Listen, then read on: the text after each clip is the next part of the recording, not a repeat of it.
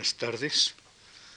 Y vamos a enlazar con la última lección, con la lección del último día, para intentar dar la visión del conjunto eh, sobre los problemas más o menos teóricos, con naturalmente aplicación a cuestiones eh, concretas de nuestra lengua en el mundo hispánico. Y las dos clases siguientes las dedicaré a uno, a conocer los problemas de alfabetización eh, castellanización de indígenas en Hispanoamérica y el otro a, la situación problemática y conflictiva del español en Puerto Rico. Les decía en la clase de ayer que íbamos a tener en cuenta una serie de conclusiones que nos permitirían enlazar lo que exponía eh, el lunes, un martes, lo que exponía el martes con lo que hoy voy a considerar a la luz de la tradición lingüística y con los datos de la investigación más reciente, bilingüismo ha pasado a ser simplemente el uso habitual de dos lenguas. Y de ahí unas derivaciones más complejas sobre el contacto entre dos sistemas. Entonces las posibilidades del análisis se enriquecen considerablemente al estudiar los fenómenos de interferencias lingüísticas, cuestión que viene a plantear un nuevo problema. ¿Qué cruces debemos considerar? Dejando para unas conclusiones últimas los resultados que se deriven de nuestra investigación, hemos limitado el análisis al tipo de bilingüismo terminológicamente más claro, aunque tengamos que caer en una aparente tautología, es decir, nos ocupamos de bilingüismo como bilingüismo, liso y llano, es decir, el que se produce entre dos lenguas. En tal sentido, el estudio del español presenta un variado panorama a lo largo de su historia y su geografía. Dialectos de transición al enfrentarse el castellano o lo que son variedades suyas con las otras lenguas románicas peninsulares, con el catalán o el gallego portugués. Pero hay acciones macroscópicas en las que se estudia el enfrentamiento total de dos lenguas y otras que son microscópicas en las que un hablante reacciona cuando tiene que usar dos códigos diferentes. En este caso, surge de inmediato la validez de cada uno de esos códigos para cada momento y, consecuencia de ella, un problema que muchas veces es de psicología lingüística, la actitud de los hablantes ante su propia lengua, cuestión que rebasa ya los límites de mis consideraciones actuales, pero íntimamente ligadas con ella. El enfrentamiento lingüístico he querido estudiarlo en casos muy precisos de nuestra lingüística. Uno, el barranqueño en tierras de Portugal. Otro, el chapurreado de la frontera catalano-aragonesa del nordeste de Teruel. Situaciones que en su origen fueron diferentes, pero que han abocado a una misma situación, el proceso de creación de lenguas mixtas, por más que sean diferentes los grados de realización de una u otra, pues el barranqueño conserva su impronta originaria, mientras que el agua vivano lo que ha creado es una lengua totalmente mixta. Lógicamente, el origen de estos híbridos está favorecido por una marginación geográfica, social o lo más probable, como consecuencia de ambas. Pero si evidentemente en las tierras peninsulares los datos geográficos, unidos a otras razones históricas, han permitido ese aislamiento, en otras ocasiones la marginación social ha sido la causa de que naciera ese tipo de, lenguas diferenciadas a las que llamamos lenguas criollas. No es necesario reiterarla. Una lengua como el español, difundida por todo el mundo, habrá dado ocasión de esos mestizajes en muy dispersa geografía.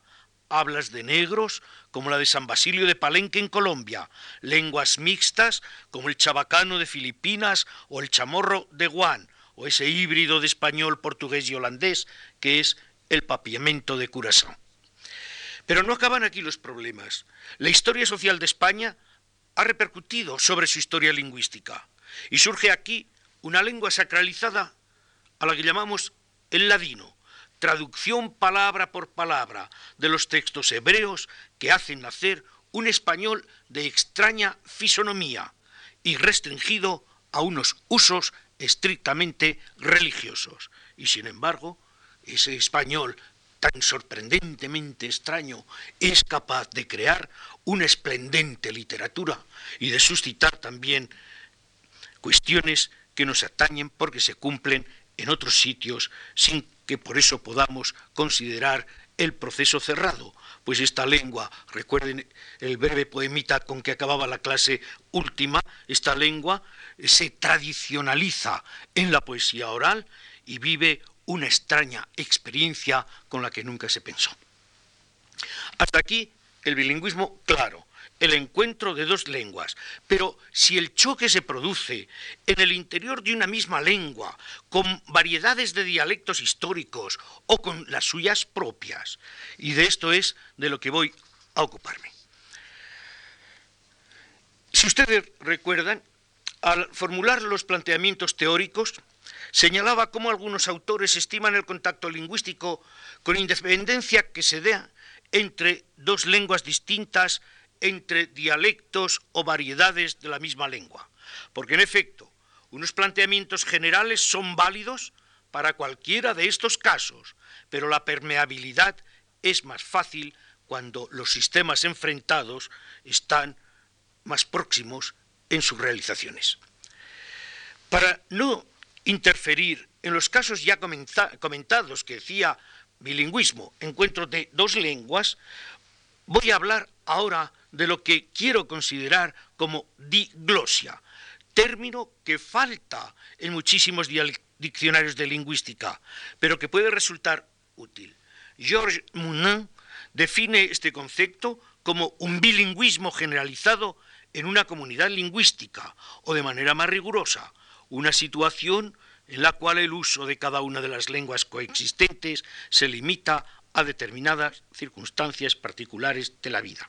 Por ejemplo, el uso del francés en las grandes ciudades de África opuesto al uso corriente y familiar de las lenguas tribales en los individuos dentro de la familia.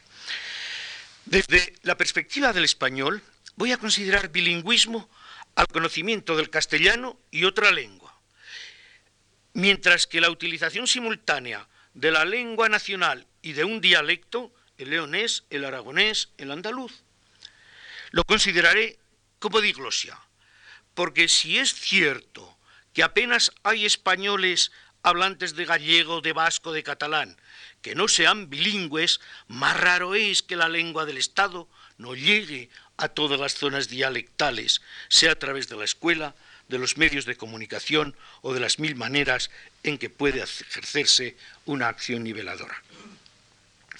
Entonces, estudiaré como diglosia la interferencia que se produce con unos dialectos cada vez menos diferenciados, sin olvidar que el español escrito, por carácter secundario, que hubiera podido tener en otros periodos históricos, hoy no es ignorado por nadie que tenga al menos una enseñanza primaria.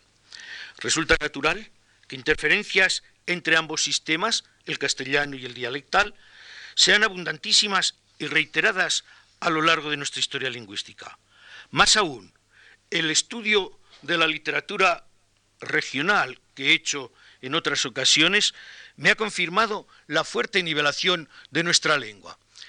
Al considerar, por ejemplo, escritores dialectales salmantinos como Saturnino Galache, como don Luis Maldonado, como José María Gabriel y Galán, y al cotejar el vocabulario de los tres escritores dialectales me encontraba que lo que los diferenciaba era precisamente el dialecto salmantino, porque nunca coincidían en los usos de unos y otros, mientras que lo que los unía era un fondo castellano vulgar, que era el que alimentaba estas creaciones.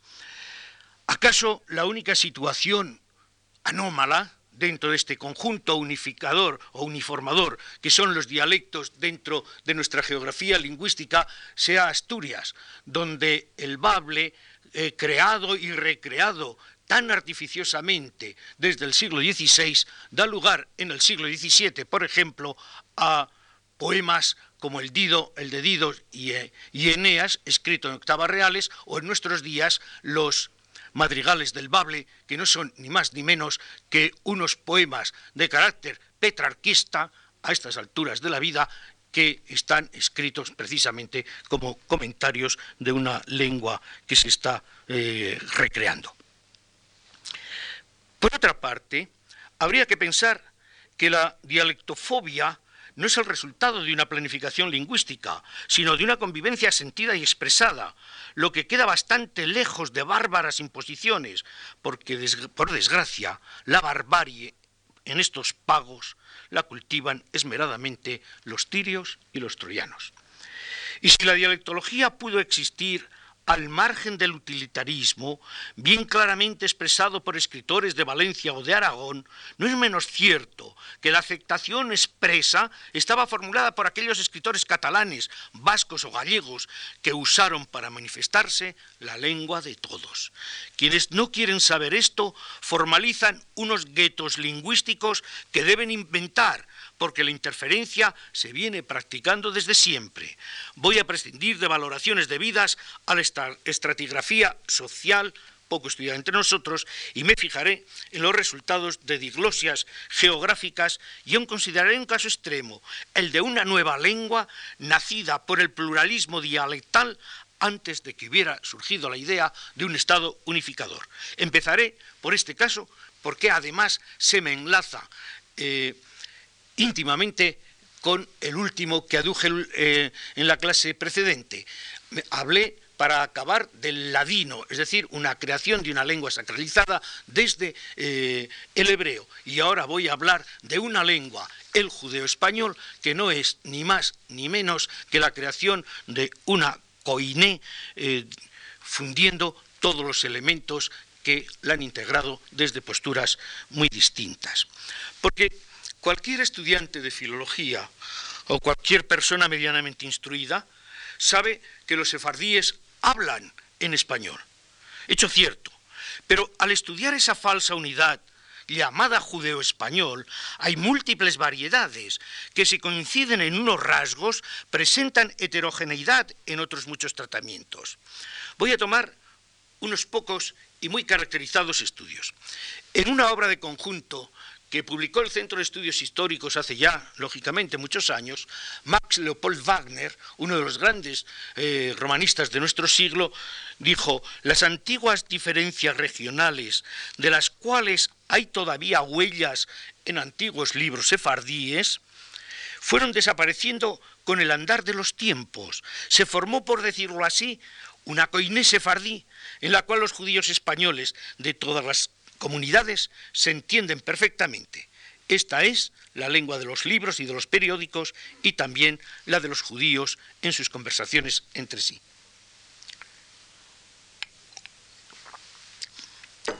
Pero lo que Wagner dice es una exposición, pero una exposición no es una explicación. La coiné se formó y es comprendida por todos pero no se aclaran por qué se eligieron unos términos y no otros, y sobre todo, por qué prevalecieron situaciones heterogéneas para un mismo fenómeno. Se puede decir, por ejemplo, que unos sitios, palabras cuyo étimo latino tenía F, mantienen la F, en ese mismo sitio pueden eh, tener una aspirada o en ese mismo sitio pueden tener un cero fonético.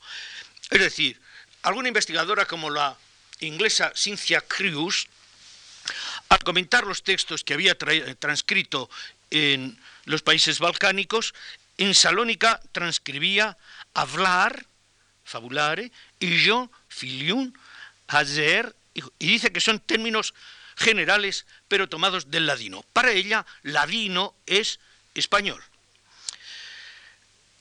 En Sarajevo, ella misma dice que pierden la H, los que quieren hablar de manera distinguida o que han sufrido la influencia del ladino sacralizado. Y más, más, complicado todavía es lo que dice Max Luria a propósito de Manastir y aduce ejemplos con F inicial conservada.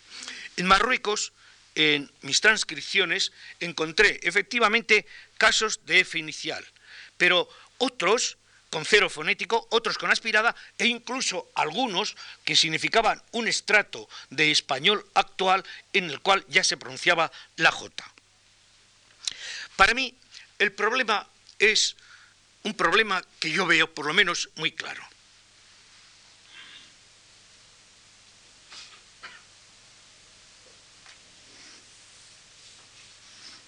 Supónganse que esta es la península ibérica. En la península habría unos judíos sevillanos, otros leoneses, otros zaragozanos y otros valencianos, que nunca estaban en comunicación, que no estaban en contacto unos con otros. Es decir, el judío leonés hablaría como sus convecinos cristianos leoneses, el andaluz como los andaluces, el valenciano como los valencianos y el aragonés como los aragoneses. Pero se produce el hecho dramático de la diáspora.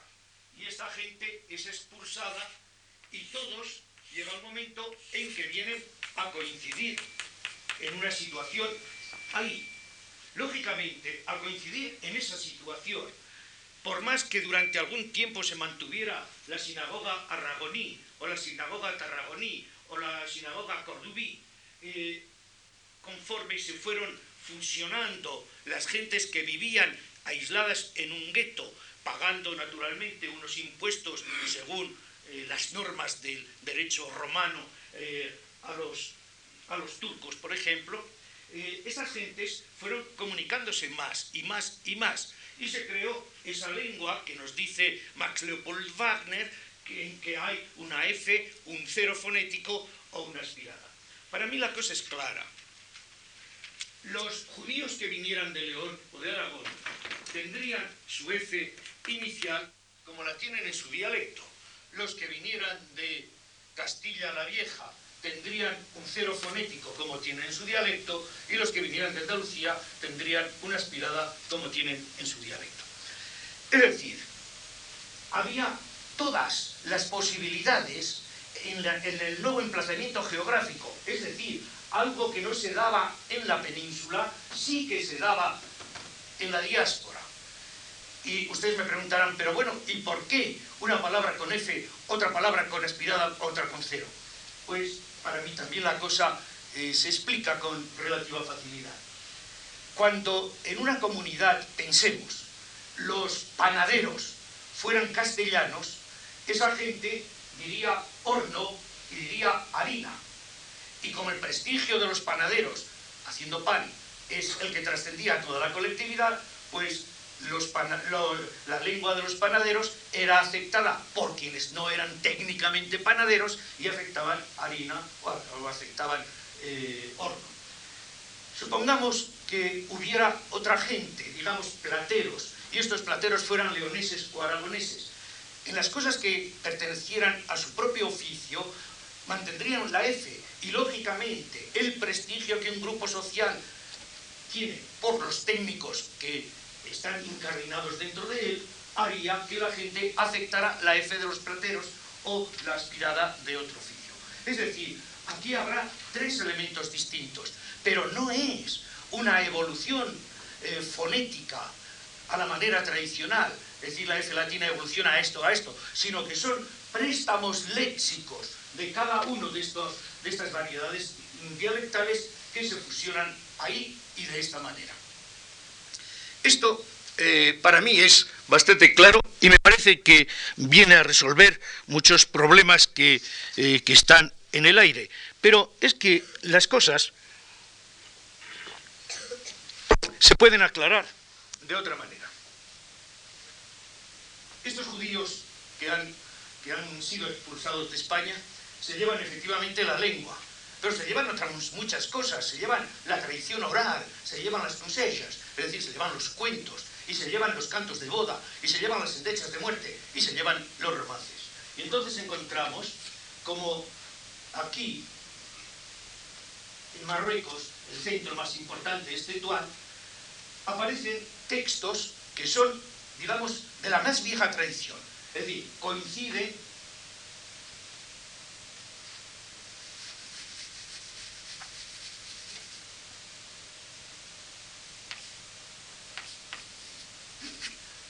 coinciden con regiones sumamente arcaizantes, digamos Cataluña, digamos Asturias.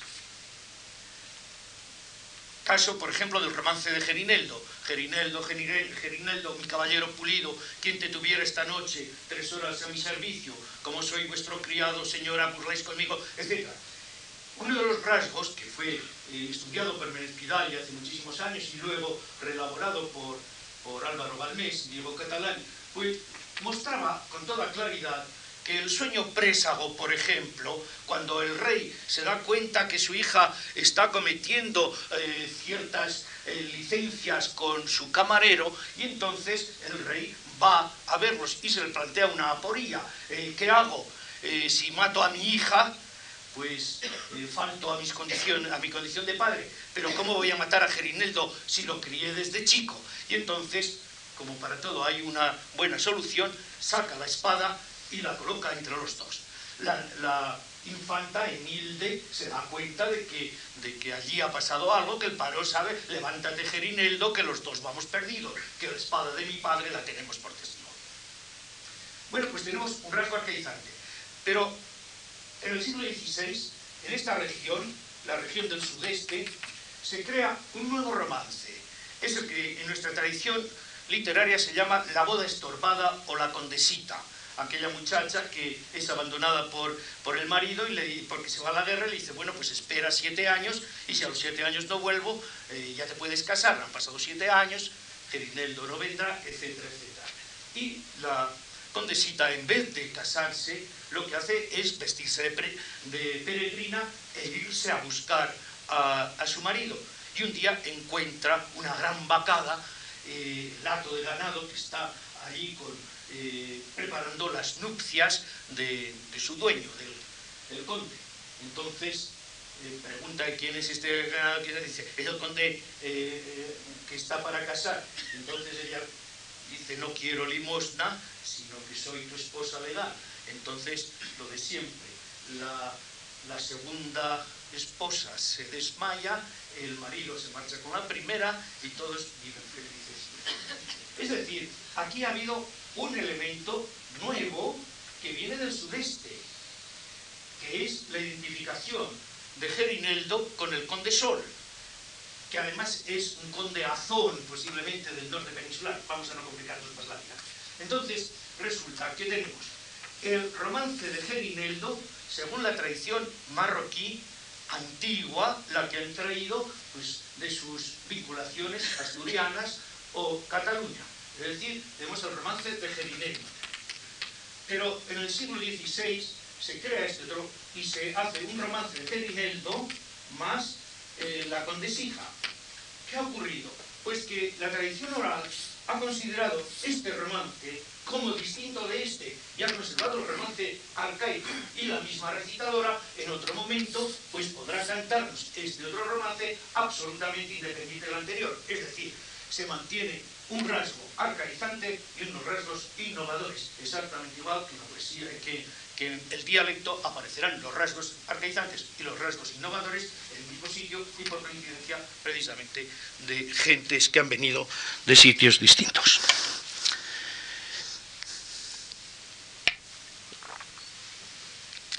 Es verdad que las interferencias no son siempre tan complicadas, sino que se limitan al encuentro de dos modalidades, lengua-dialecto o dialecto-dialecto. No voy a ocuparme de préstamos léxicos que han entrado en castellano desde leonés. Piensen ustedes, por ejemplo, una palabra tan trivial como nalga, pues no es castellana. El aragonés, pues palabras tan triviales como faja o rondalla no son castellanas. O andaluz, pues piensen ustedes que jamelgo no es una palabra castellana sino que me voy a fijar en las modificaciones que el sistema dialectal ha podido sufrir por la presencia de la lengua general. El problema no es solo nuestro, sino que se da en todas partes, más aún, naciones tan complicadas como Italia y con una nivelación lingüística tan problemática por la existencia de tantos y tantos dialectos internos, bien puede servirnos de comparación y contraste. En un libro importante, toda la editorial de Mulino, Se recogieron esos largos procesos en que se enfrentan los dialectos con la lengua, y aunque la ponderación no siempre puede atestiguarse, ni siquiera entre los italianos, mucho fruto podemos obtener de estos estudios. Por ejemplo, Manlio Cortelacho señala cómo los rasgos arcaicos del dialecto véneto van siendo eliminados por la acción de la coiné véneto-juliana, de una parte, de otra parte, por la acción del italiano toscanizado. O Flavia Ursini aduce razones que muestran también cómo la lengua nacional, instrumento de cultura, de progreso económico, se impone sobre dialectos tan desarrollados como el propio dialecto véneto. Claro que eso no se puede exagerar, como ellos hacen, y decir que todos los italianos son bilingües o diglotas. No es nada nuevo si queremos atenernos a razones objetivas. Todos, en todas las lenguas, no somos diglotas, sino poliglotas, porque el hombre es un sistema de sistemas o un suprasistema pero se atomizan las cosas cuando se habla de la coexistencia en un individuo del dialecto local, el dialecto più o meno regionale, el italiano regional, el diasistema italiano, y tal vez no se hayan agotado las posibilidades de coexistir. Voy a fijarme en unos cuantos motivos de nuestra lengua que pueden servir para aclarar los problemas de diglosia que ahora estudio. En la dialectología asturiana se ha señalado reiteradamente una coexistencia de variedades heteróclitas dentro de un mismo bable. Para no producirles hastío, voy a limitarme a unos poquísimos testimonios. José Neira señaló en el habla de Elena la penetración de rasgos occidentales, es decir, la che vaqueira, los dictongos decrecientes, en esa modalidad de asturiano central, pero se siente también la presión obetense, y la presión del castellano. Por su parte, Josefina Álvarez, al estudiar el yeísmo en el Concejo de Oviedo, deja constancia del rasgo leonés elle, elle, es decir, la elle que yo pronuncio, Pegollo, Gorollo, Vallarte, como una supervivencia frente al castellano yeísta de las ciudades, y señala que el prestigio yeísta o la enseñanza escolar han determinado la ruina de la palatal lateral. Pero esto no es solo en Asturias, en, Andalucía, en Canarias, donde la persistencia de la elle es grandísima y llega hoy a grandes ámbitos eh, socioculturales, hay una cosa cierta. Las grandes ciudades, digamos Las Palmas, digamos Santa Cruz de Tenerife, son yeístas. Y cuando de una familia distinguidora por ejemplo, eh, pescadores de Agaete, vienen a estudiar a, la laguna, lo primero que hacen los estudiantes es perder la elle, que se considera como rural, que se considera como una tara de desprestigio frente al yeísmo eh, unificador que están imponiendo las ciudades.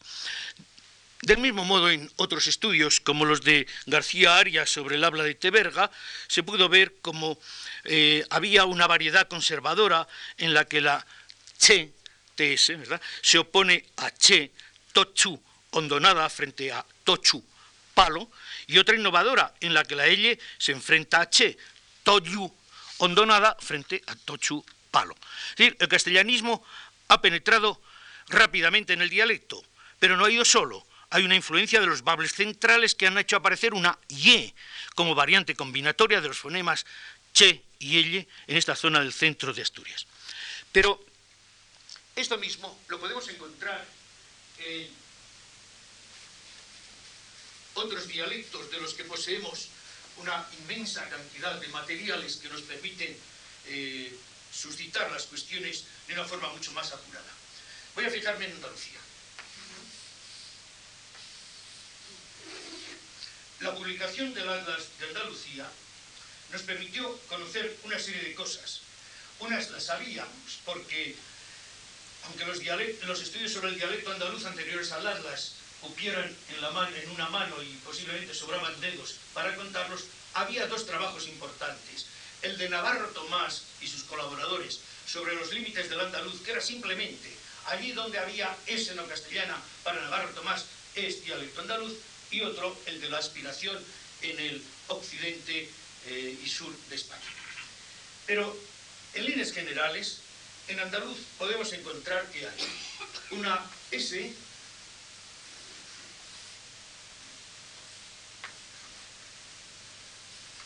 predorsal, hay una S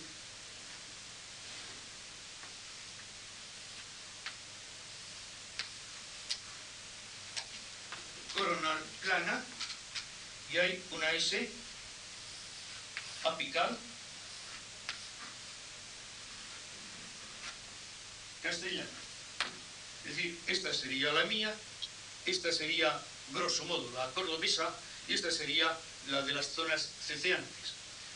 Como por otra parte hay una Z que no es la castellana, la castellana sería así, sino que es una Z postdental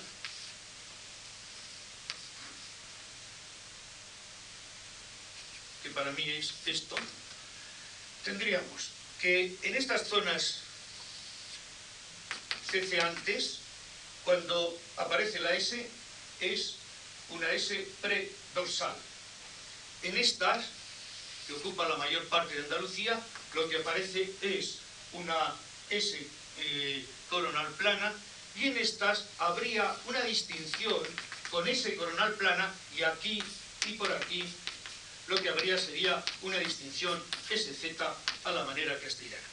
Pues bien, en estas zonas fronterizas no hay unas S, digamos, nítidas como las que he dibujado aquí, tan bella y artísticamente, sino que lo que hay son sonidos interferidos, transición de unos a otros o situaciones Es decir, dentro de un mismo dialecto, los contactos lingüísticos producen la creación de variedades eh, fonéticas de acuerdo precisamente con las variedades eh, geográficas de cada uno de estos sitios.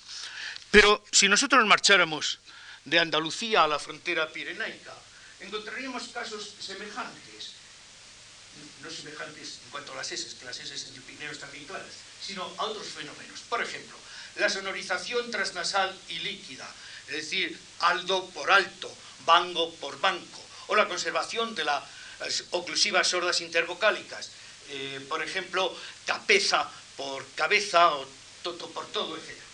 Entonces, lo que ocurre es que si nosotros ojeamos el libro de conjunto que publicó el, lingüista inglés William Dennis Elcock en el año 37, eh, lo que nos dice es que las fronteras no son tales lingüísticamente hablando, sino que hay una coincidencia entre el gascón y el pirenaico.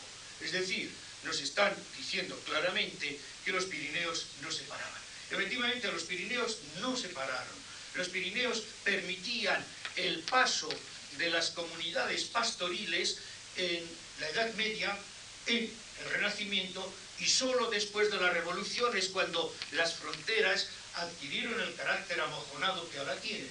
Bastaría recordar, por ejemplo, los tratados de eh, pasturaje y de conexión que estudió Caballés, un geógrafo, para que nosotros nos explicáramos por qué, por qué esta coincidencia sorprendente entre las dos vertientes pirenaicas. Es decir, la contigüidad geográfica había condicionado también la aparición de rasgos eh, en dos dialectos diferentes, tan diferentes como el aragonés y el gascón.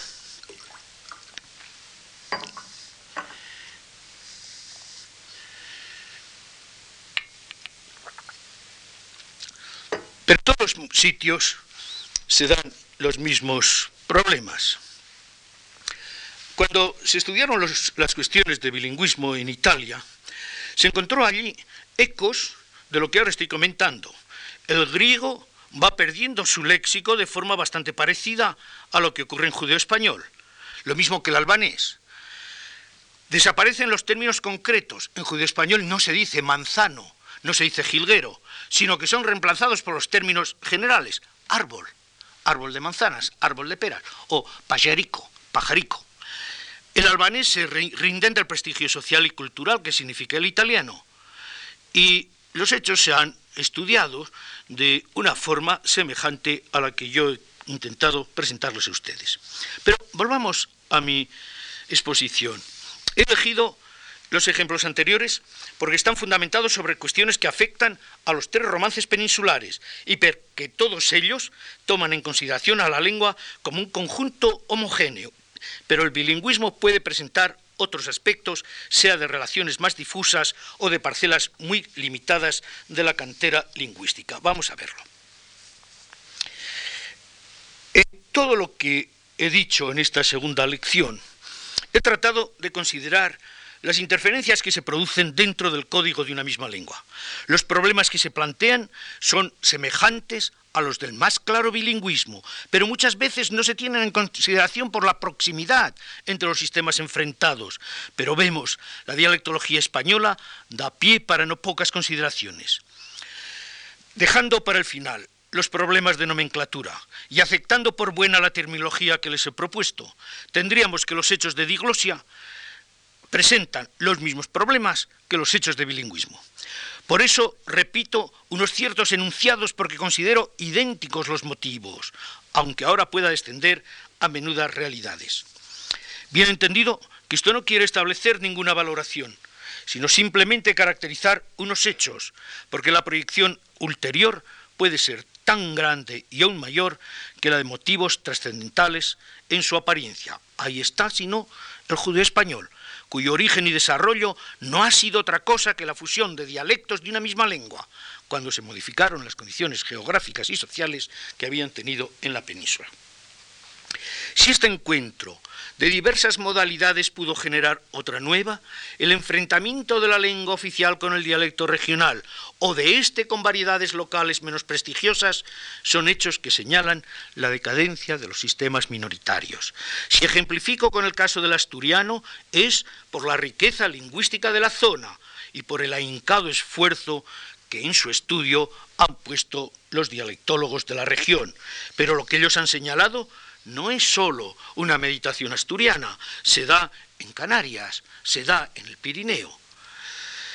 De otro tipo son las consideraciones que hago a propósito de Andalucía, porque allí el atlas regional y los mapas elaborados que publicamos como apéndice del tomo sexto nos permiten ver la inestabilidad de las fronteras internas y cómo la materia lingüística es un continuo que no procede por rupturas y quiebras. Algo que ya nos había señalado la dialectología perinaica en las sonorizaciones transnasal y líquida o en la conservación de las oclusivas sordas intervocálicas. Quedan por último los casos de diglosia vertical o diastratía que interesan y no poco como un camino que ayudará a renovar los estudios dialectales, digamos la moderna sociolingüística. Con estas consideraciones se pueden ver hechos totalmente distintos de los que se estudiaban en un simple bilingüismo, porque al matizar más la información trasladamos nuestros análisis a problemas de gran complejidad, como puedan ser el enfrentamiento de la lengua con los dialectos y la estima que de él tienen los hablantes, su vitalidad por cuanto es capaz de reaccionar o no a los estímulos que vienen de fuera, la excisión que existe dentro de los dialectos regionales, el papel de estos con respecto a la lengua común y a variantes más restringidas, es decir, los problemas de interferencia independientes de que se produzcan en bilingüismo o en diglosia. Y esos problemas presentan unas características bien definidas, pero de enorme variedad. Es lo que yo he tratado de señalarles en estas dos lecciones.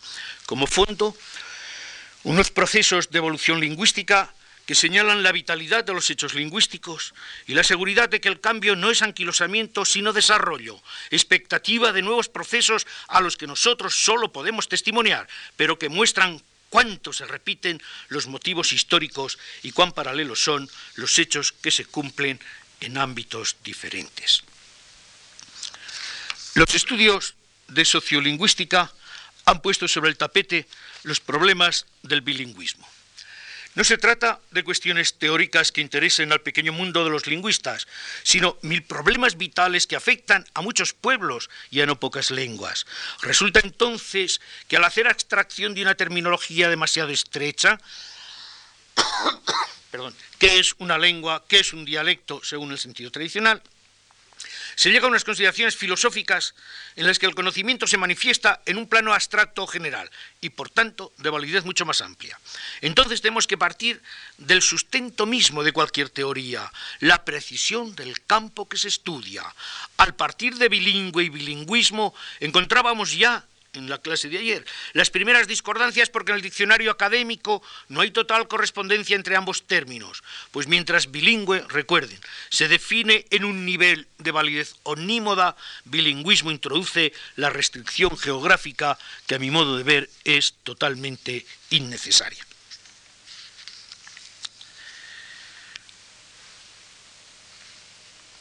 Por supuesto, innecesaria en una definición, aunque no en el nivel de las realizaciones. Pero encontramos otra anomalía en el criterio académico. Válganos inicialmente que bilingüe sea, como allí se nos dice, el que habla dos lenguas. Entonces bilingüismo debería definirse como acción y efecto de ser bilingüe, porque uso habitual de dos lenguas no es suficiente. Uno puede no usar habitualmente las dos lenguas y seguir siendo bilingüe.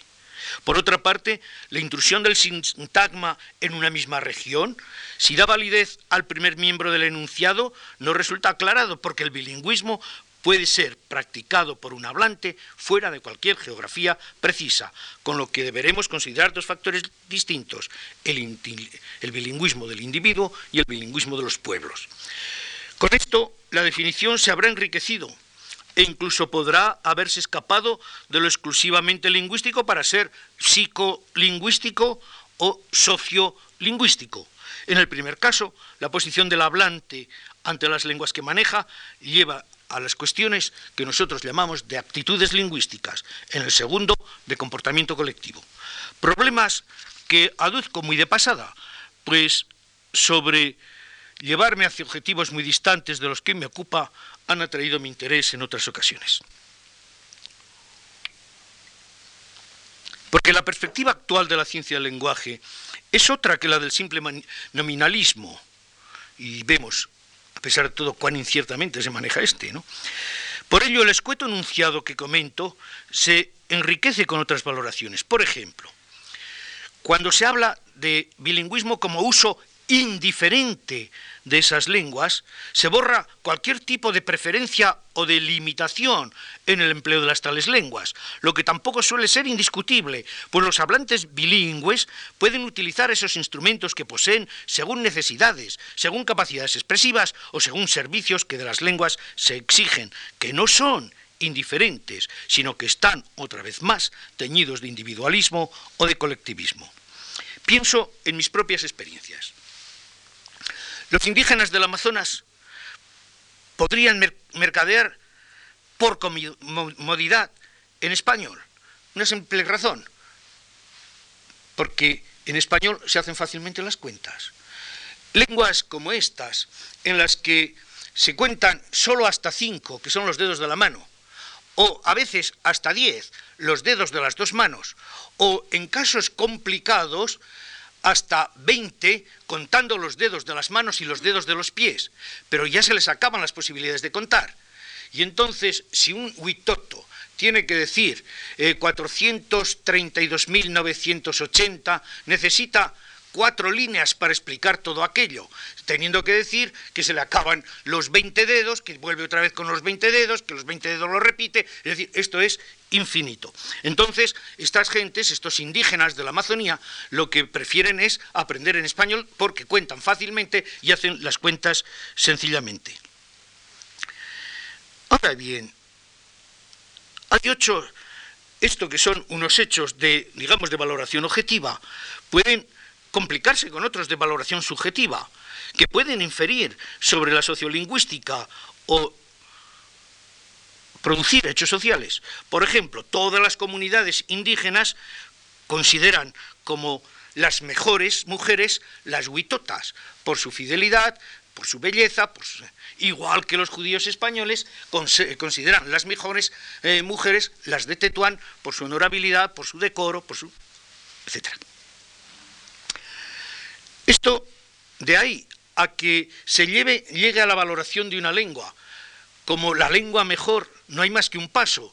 En toda la Amazonia lo, se considera mejor eh, el huitoto, mejor que el minane, que, que, el ocama, que el cocaima, que el fode, que el ticuna, etcétera, etcétera, porque el prestigio está en las mujeres huitotas. Y como son ellas las que enseñan a hablar a los niños, pues ya lo saben ustedes, hablamos lenguas maternas y no lenguas paternas.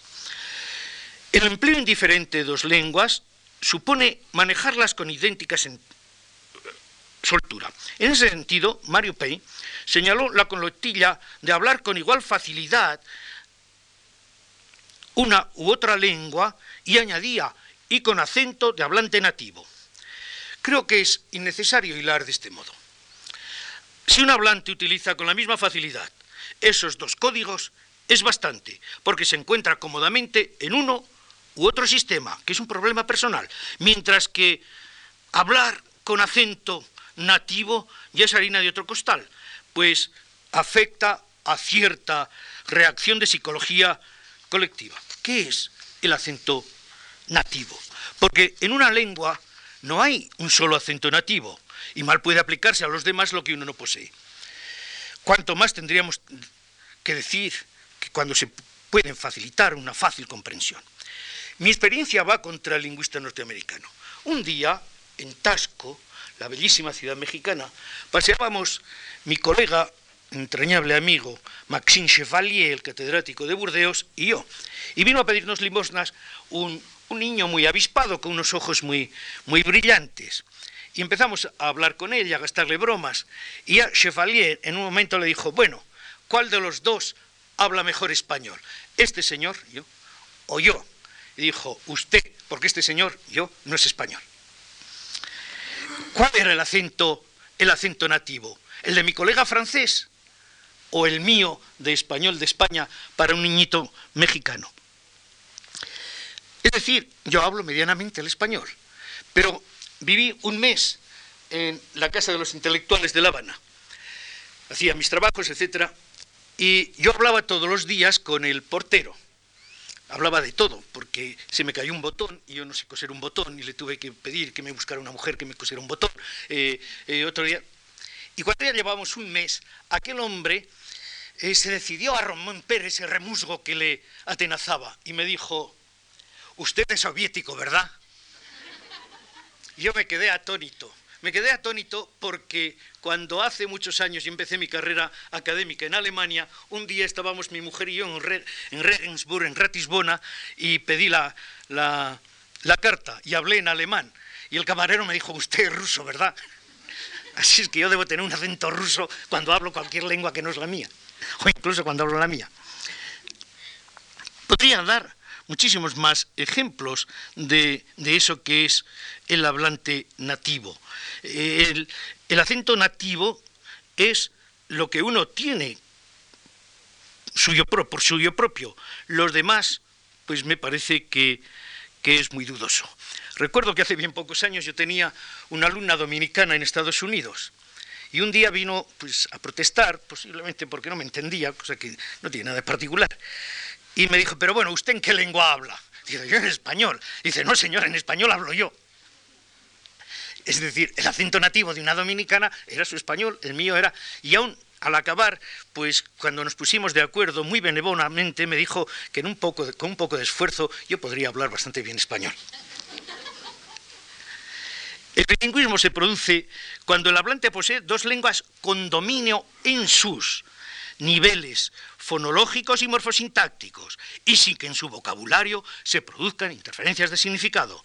Para mí esto es suficiente y no merece la pena buscar más tres pies al gato, porque si se producen acciones de una lengua sobre otra, tendríamos que relacionar nuestra cuestión con otras, las del astrato, las del superestrato o la del sustrato, que efectivamente tienen que ver con el bilingüismo, pero más aún, que no podrían producirse si no existiera bilingüismo, pero también son cuestiones que merecen estudios independientes del que ahora hago. La aparición de planteamientos teóricos distintos de estos muy simples hizo pensar en el problema de lenguas en contacto, pero no pudo separarse este enunciado de problemas que si hoy consideramos resueltos, un día estuvieron sin solucionar y acaso vivamos aún en controversia. Porque el concepto de lengua parece menos claro, perdón, parece bastante claro, mucho menos claro es el de dialecto, pues dialectos hay del mismo origen que una lengua. ¿Por qué el leonés y el aragonés son dialectos y el castellano es una lengua cuando los tres proceden directamente de un tronco latino? Por razones paralingüísticas, no por razones lingüísticas. Pero el dialecto andaluz es un dialecto porque vive la lengua de donde procede o no es un dialecto. De todo esto habría que, hablar mucho, creo que he escrito más de lo que debería y también ahora me van a perdonar. El problema lingüístico no resulta baladí, por cuanto en el, en el mundo hispánico encontramos problemas muy diversos que conviene tener claros desde el principio. Pienso que no es una cuestión distinta de la que se ha resuelto con las lenguas que llamamos criollas o pichín. El bilingüismo suscita la interacción de dos códigos lingüísticos. Para mí resulta fundamental la idea de desvío, porque si no hubiera desvío, no se producirían interferencias. Es decir, el sistema A y el sistema B generan acciones recíprocas de interferencia por no importa qué causas, desconocimiento, preferencia, descuido. Es decir, A tiende a B o B tiende a A. Tenemos problemas de interferencia que podrán alcanzar resultados muy diferentes. El simple préstamo léxico o la modificación de un sistema fonológico. En este sentido, he tratado de considerar ese tipo de conmutación con lo que sabemos de nuestra historia lingüística. Ahí están las variedades fronterizas desde el gallego asturiano al chapurriao, pasando por muchas hablas de transición, sobre todo en la frontera hispano-portuguesa, que no son distintas de lo que hoy sabemos de los dialectos llamados serranos en Uruguay y Brasil.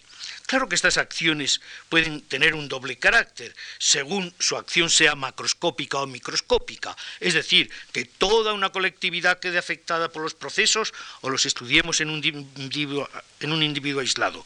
También en este caso, los problemas exclusivamente lingüísticos pueden evadirse hacia cuestiones de actitudes lingüísticas, tanto desde un punto de vista psicológico como sociolingüístico. He tratado de aclarar con casos distintos, el barranqueño o el aguavivano, que me parece que no son suficientemente conocidos en nuestra dialectología, por más que pertenezcan a nuestra propia bibliografía. Pero volviendo a esas lenguas A y B, su relación puede tener un carácter muy distinto, es decir, que A y B dejen de ser A y B para convertirse en C, es decir, A más B igual a C, y aquí nuestro propio devenir histórico, porque C no será comprendida ni por los hablantes de A ni por los hablantes de B. Esta es la situación de las lenguas criollas que se suscitan precisamente por la fusión de A y B y generan un nuevo elemento incomprensible para quienes hablan solo A o B.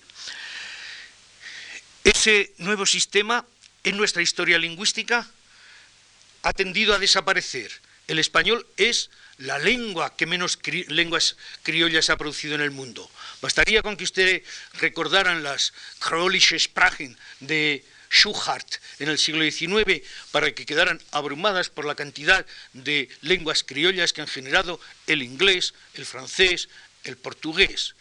O bastaría recordar los propios estudios sobre el portugués en Asia que tantas lenguas ha creado en Goa, en Timor, etc. En español no ha habido estas lenguas. Ha habido el caso del palanquero al que ya me he referido en, San Basilio, en, cerca de Cartagena de Indias. Tenemos el testimonio de don Ezequiel Uricoechea, de un conato de lengua híbrida, lengua de gitanos, en, en, Bogotá 60 años después de la fundación. Y tenemos como únicos elementos actualmente vivos en esos dialectos a los que me he referido el chabacano o el chamorro. Claro que alguna de estas lenguas puede, puede alcanzar una dignidad literaria.